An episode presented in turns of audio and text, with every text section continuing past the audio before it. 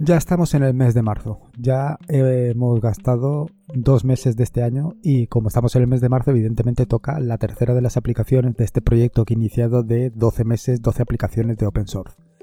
Lo cierto es que esta es una de las aplicaciones que son sugerencia tuya o de alguien como tú, vaya, alguien que se le ha ocurrido proponer una idea sobre una aplicación y bueno, la ha llevado a cabo. Lo cierto es que esta idea eh, al final o inicialmente surgió como una cosa bastante sencilla, un conversor de, monedas, un conversor de divisas y se ha ido complicando. Bueno, realmente la he ido complicando yo porque me gusta complicar las cosas. Entonces, em, lo, primero es indicarte o contarte que no se trata de solo de una aplicación para el escritorio, que también, sino que aquí entran varias patas y ya sea porque eres usuario de un escritorio de Linux o ya sea porque te gustan los contenedores o ya sea porque has decidido aprender Bash, cualquiera de estas razones son suficientes para que te quedes a escuchar este nuevo episodio del podcast. Porque lo cierto es que he complicado lo suficiente la aplicación como para tocar todos estos palos. Tocar tanto Docker, tocar tanto Bash, tocar incluso em, algo de Python, eh, un poco todo. Sin embargo, tampoco he profundizado gran cosa, simplemente es tocar los palos y ver cómo combinar todo esto en lo que viene a ser una aplicación, una aplicación para que tú la puedas usar. Evidentemente la parte de contenedor pues actualmente está ubicada o está recogida en un, servidor que tengo yo, que es desde donde voy a servir pues todos los datos que utilizarás tú en la aplicación si es que te instalas en algún momento la aplicación.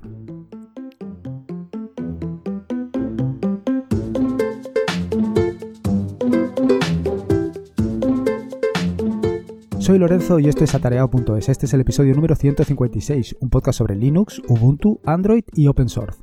Aquí encontrarás desde cómo ser más productivo en el escritorio o montar un servidor de páginas web en un VPS o en una Raspberry hasta cómo convertir tu casa en un hogar inteligente. Vamos, cualquier cosa que quieras hacer con Linux, informado del cambio de visos o sin él, seguro que la vas a encontrar aquí. ¿En qué ando metido? Como todos los jueves, me gusta contarte en qué ando metido para que sepas eh, lo que vas a encontrar los próximos días. En referencia al tema de los artículos, em, el primero de los artículos que he escrito esta semana es relativo a la búsqueda de paquetes AppImage, Snap y Flatpak. Lo cierto es que no soy muy amigo, sobre todo estos dos últimos, de Snap y Flatpak, porque no terminan de funcionar bien o no terminan de encajar bien en el escritorio. Parece que las aplicaciones que están contenidas en estos en este tipo de paqueterías no terminan de, vaya, no terminan de funcionar bien, ralentizan mucho el funcionamiento de, bueno, de la aplicación en sí, con lo cual no me gusta. App Image, sin embargo, sí, porque eh, por ahora está funcionando perfectamente. Todas las aplicaciones que he instalado se integran perfectamente en el escritorio y hasta el momento no me ha dado ninguna ningún problema. Y con la ventaja que esto conlleva, porque simplemente en el momento que dejas de utilizar la aplicación, borras la aplicación y ya está. No, necesitas eh, borrar librerías adicionales. Esto es un poco la ventaja de este tipo de paquetería, pero bueno, a ver si estos chicos, tanto en Snap y Flatpak, lo consiguen y logran mejorar el ecosistema. Y luego el segundo de los artículos, evidentemente, es el capítulo número 9 de BIM. En este capítulo, pues me voy a adentrar en lo que son los buffers, los buffers, los buffer, eh, que he traducido directamente a memoria, eh, luego las ventanas y las pestañas. Quiero decir, eh, inicialmente te puedes pensar que BIM única y exclusivamente es una aplicación para, para editar un solo archivo de texto, y sin embargo, pues te da una gran variedad de posibilidades con esto de poder tener varias ventanas abiertas y no solamente varias ventanas, sino también varias pestañas. Eh, las posibilidades son brutales porque en un momento determinado puedes tener dos ventanas una al lado de otra y poder copiar de una manera rápida y práctica de una ventana a la otra y así tenerlo todo eh, pues mucho más sencillo. Y luego respecto al tema de lo que son las aplicaciones, pues evidentemente poco te voy a poder contar porque eh, se va a ceñir a lo que te voy a contar en el episodio de hoy. Lo que sí que te contaré y lo que sí que verás es que eh, voy a añadir alguna que otra característica más a esta aplicación, a la aplicación de este mes, a Currency Indicator. Eh, la verdad es que el nombre que le he puesto, bueno, le, le, añadiré alguna característica más y por esto pues es lo que voy a hacer en los próximos días y lo que encontrarás en los próximos días. En fin, que vamos al turrón. El tema de las, de las divisas en tu escritorio Linux o en un contenedor. Como te decía ya en la introducción, se trata de una aplicación o aplicaciones porque, eh, por lo que te contaré adelante, más adelante, eh, que, cuyo objeto es el de traerte las divisas al escritorio, de manera que tú sepas en cualquier momento el cambio de una, de una moneda de referencia, de la moneda que tú selecciones, a otras cinco monedas. ¿Por qué he seleccionado cinco? Bueno, no tengo ni idea. eso, eso eh, no, te sé decir. Es una cosa que siempre, siempre se puede cambiar. Esto es elección. Y ahora, ¿por qué estoy hablando siempre de aplicación y aplicaciones? Bueno, lo cierto es que cuando empecé con esta aplicación estuve pensando simplemente en, eso, en traerme los, cambios y guardarlos en el equipo, en tu equipo. Vaya. O sea, la aplicación lo único que haría sería conectarse a un servidor, descargar los cambios eh, que son válidos para ese día y, así, bueno, pues ya los tienes almacenados. ¿Qué es lo que sucede? Pues el primer problema con el que me encontraba es que, eh, ¿y si no tienes encendido el ordenador? Si no tienes encendido el ordenador hasta que no lo enciendas no vas a poder descargar los cambios, los, sí, el cambio corriente. Ese es un problema. El siguiente problema es que hombre, ya que estamos descargando los cambios, ya que descargas los cambios, pues no solamente descargues los de hoy, tengas descargados todos los de, de vaya, eh, los de una temporada. Ese problema también lo tienes porque no siempre vas a tener encendido el ordenador. El día que no lo tengas, pues no vas a poder descargar los cambios. Entonces, pues pensé en, recoger los datos en un servidor fuera.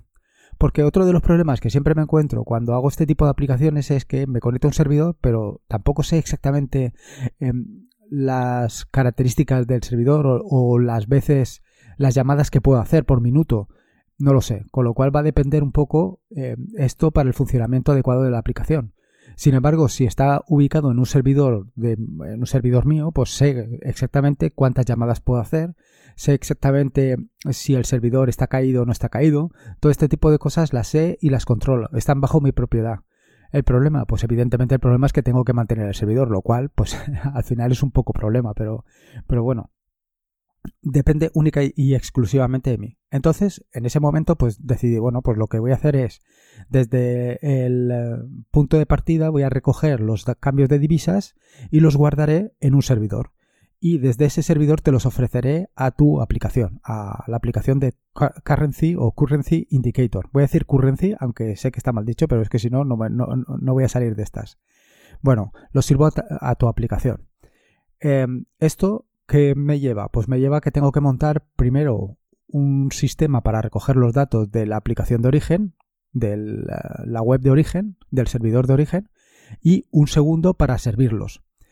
Entonces, eh, no, me he calentado la cabeza. Bueno, sí que me la he calentado un poco, pero me refiero que inicialmente podía haber hecho todo esto en un solo contenedor, pero lo cierto es que lo que he hecho ha sido hacer dos contenedores. Un contenedor que es el que se encarga todos los días o todas las noches de recoger la de recoger los cambios de divisas y un segundo contenedor que es el que se va a encargar de ofrecer estos datos de ofrecerlos mediante una API, de manera que cuando te conectes a esa API te va a ofrecer los datos de los últimos 30 días. Sencillo, ¿no? Ahora te puedes preguntar, ¿y por qué solamente, por qué lo has hecho en dos contenedores y no lo has hecho en un solo contenedor? Bueno, todo esto de hacerlo en uno o dos contenedores me lo he estado planteando, pero siempre eh, le encuentro más gracia a poner más contenedores por el simple hecho de que si tengo que intervenir en uno de los dos contenedores, por ejemplo, si lo que quiero es cambiar em, o modificar eh, el, almacenamiento en la base de datos, simplemente tengo que tirar uno de los contenedores abajo, eh, hacer los cambios que considere y levantar el contenedor. Pero el contenedor que está sirviendo la API, el contenedor que te está sirviendo la, información, siempre está funcionando, con lo cual no, estoy afectando de ninguna manera al servicio. De todas maneras, eh, al final la aplicación no está siempre descargando los datos. Eh, no, necesita descargarlo siempre. ¿Cómo he hecho esto o, en qué están basados ambos contenedores? Bueno, el primero de los contenedores lo he hecho totalmente en Bash. Simplemente lo que hace es, bueno, en Bash y en SQLite, que es donde están guardando, está guardando la, la, base de datos. La base de datos es un, un SQLite. Entonces, lo que hago es con Bash descargo la información desde el API de origen Entonces, para esto evidentemente te recomiendo que leas o que eh, le des un vistazo al tutorial sobre scripts en, Bash, donde podrás ver un poco qué es lo que he hecho. Luego, evidentemente, te recomiendo que leas el artículo que escribí a finales del, año pasado sobre SQLite en Bash, que es básicamente lo que estoy utilizando. Simplemente descargar la información y mediante Bash también la guardo en esa base de datos.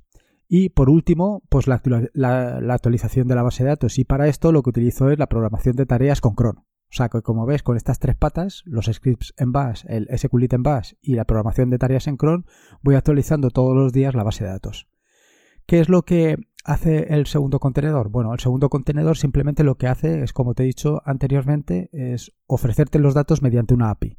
Y para hacer esto lo que he utilizado es básicamente mi amado Python y eh, un framework que es el con el que he creado este servidor de API, que es nada más y nada menos que Flask. Así que si estás interesado, pues también te recomiendo la lectura del artículo sobre un servidor web sencillo para la Raspberry Pi con Flask, donde te cuento exactamente cómo puedes hacer esto. Lo cierto es que es súper sencillo. Eh, tampoco es que me haya complicado mucho la cabeza tanto para eh, registrar los datos, para capturar los datos, como para ofrecerlos. Tampoco estoy haciendo aquí un trabajo de la NASA. Es una cosa bastante sencilla. ¿Que se puede complicar? Sí, todo lo que queramos. Pero esto ya va a depender un poco de también el feedback, la retroalimentación que tenga por tu parte. Quiero decir que si a ti se te ocurre que con todo esto que hay montado se pueden hacer cosas más interesantes, pues simplemente tienes que decirlo y, y hacerlo. Vaya, en montarlo. Luego decirte que mientras que con el primer contenedor eh, lo he levantado a las bravas, quiero decir con un Docker Run, el segundo contenedor sí que lo he, lo he levantado utilizando Docker Compose.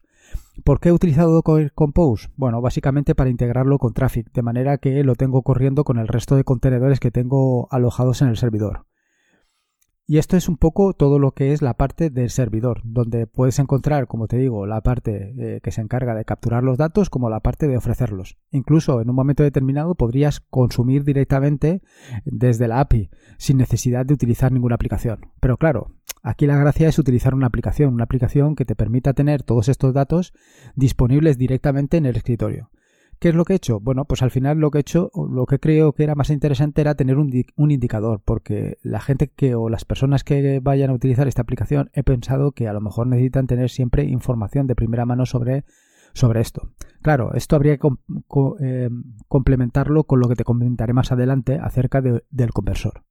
Bueno, sea como fuere, al final lo que he hecho ha sido un indicador donde vas a tener eh, cinco, monedas de las que vas a conocer inmediatamente el cambio a tu moneda, de, a, la moneda principal, a la moneda que hayas elegido. Como te decía, ¿por qué he elegido cinco? Bueno, no lo sé, es lo que se me ha ocurrido. Podría haber puesto tres o seis, pero es lo que se me ha ocurrido. Pero no solamente esto, como te decía, eh, claro, estoy guardando todos los datos estoy guardando los datos en un servidor para luego ofrecértelos. Con lo cual no solamente estoy guardando los datos de hoy, sino que estoy guardando los datos de, que levanté el servidor, que fue hace 5 o 6 días, hasta, hasta que quiera, hasta que, aquello esté funcionando, vaya, hasta que decida pararlo o, o no sé. Bueno, que está registrando datos continuamente. Con lo cual, lo que voy a hacer, evidentemente, es también mostrarte la evolución del tiempo de los de las divisas. Y así vas a tener una información, pues, un poco más completa. No mucho más completa, pero un poco más completa. Lo que sí que he hecho ha sido limitarlo en tiempo. Quiero decir que no vas a tener toda la serie temporal, sino los últimos 30 días.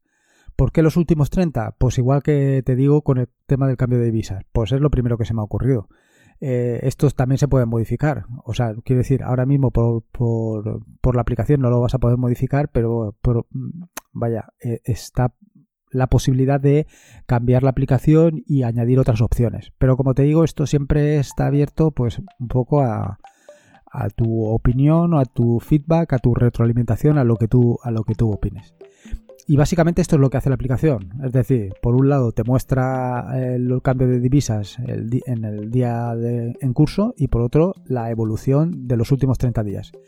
Esto te lo muestra pues con una grafiquita que es muy parecida eh, a la aplicación del mes anterior, la aplicación de hábitos en la que te contaba todo el uso del ratón, el teclado y tal y cual. Pues esto es exactamente lo mismo.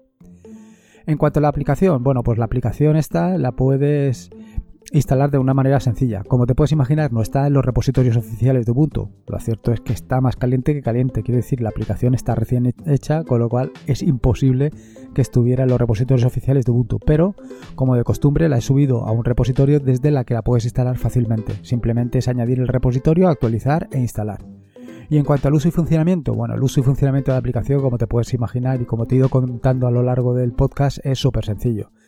Una vez instalada, simplemente tienes que eh, iniciar la aplicación, desde, ya sea desde el menú de tu equipo, ya sea desde, desde el lanzador de aplicaciones, en el caso de que estés utilizando un lanzador de aplicaciones, ya sea como sea, pues simplemente lo tienes que lanzar, lo tienes que iniciar y a, y a funcionar.